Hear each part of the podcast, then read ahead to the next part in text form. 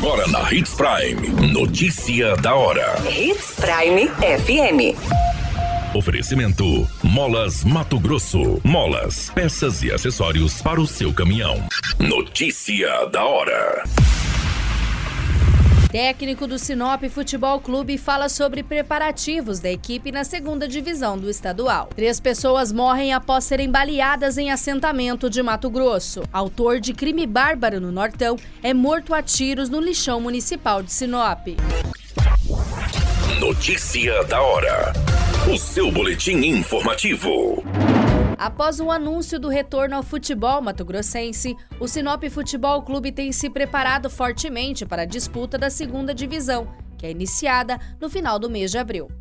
O time já foi campeão três vezes do estadual na elite e revelou grandes jogadores como o goleiro Rogério Ceni e o maior ídolo da história do clube, Marcelinho Boiadeiro. Atualmente, a equipe é comandada pelo técnico Hugo Alcântara, que já atuou em outros times do estado, com experiência e muito conhecimento do futebol mato-grossense, Hugo afirma que os torcedores do Galo podem esperar muita vontade, com o principal foco de colocar o Sinop na primeira divisão. Até o momento, o clube anunciou oito contratações para jogar a segunda divisão. Os destaques de anúncio do clube é o atacante Jobson, que já atuou no Botafogo, e o meia Jean Xera, sendo uma das principais joias da história da base do Santos.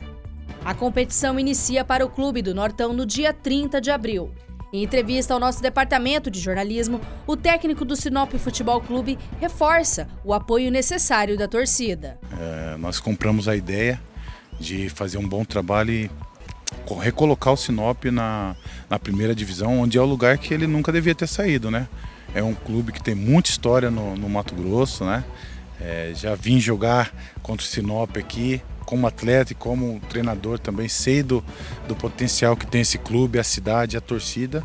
Então o torcedor, é, espero que, que acredite na gente, que estamos aqui mesmo para trabalhar e tentar recolocar o, o Sinop na primeira divisão.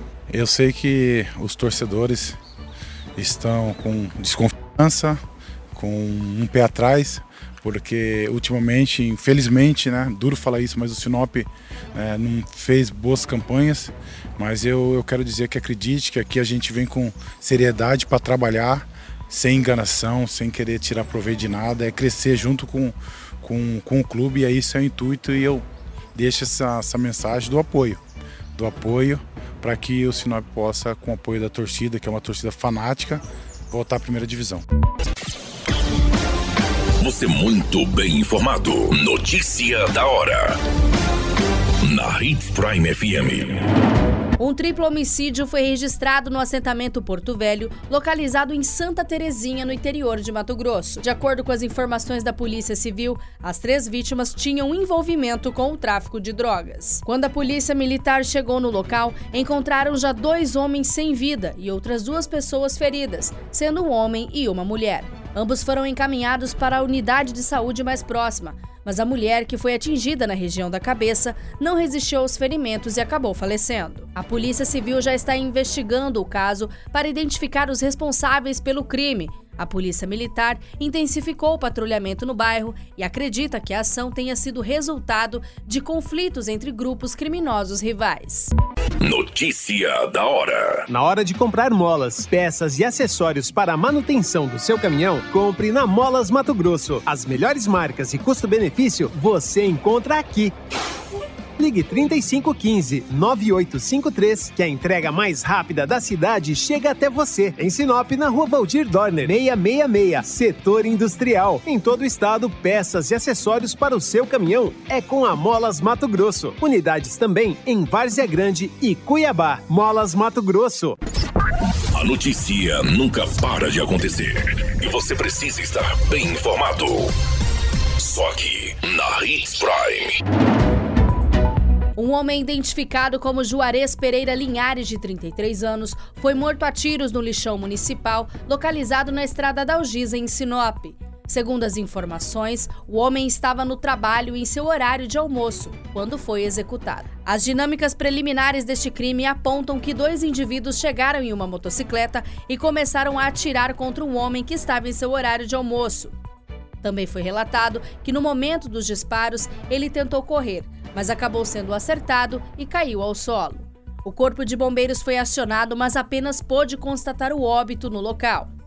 Populares presenciaram o momento do crime na qual poderão contribuir com os trabalhos investigativos. Uma câmera de segurança posicionada na guarita também poderá contribuir com os trabalhos da Polícia Civil. Segundo as informações, o homem era operador de máquina e atuava no lixão.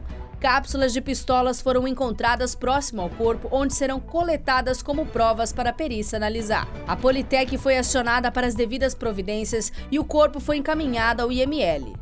Durante as diligências de identificação do homem, foi constatado Juarez é um dos autores de um crime bárbaro registrado no ano de 2009 no município de Itaiangá. Anteriormente, o homem foi preso e respondeu pelos crimes de homicídio, estupro e ocultação de cadáver. Juarez tem envolvimento na morte de quatro pessoas da mesma família. No nosso site Portal 93 tem a matéria completa trazendo todos os dados da execução registrada dentro do lixão municipal bem como todas as informações deste caso bárbaro que aconteceu em 2009 que envolveu Juarez. É muito simples. Acesse www.portal93.com.br.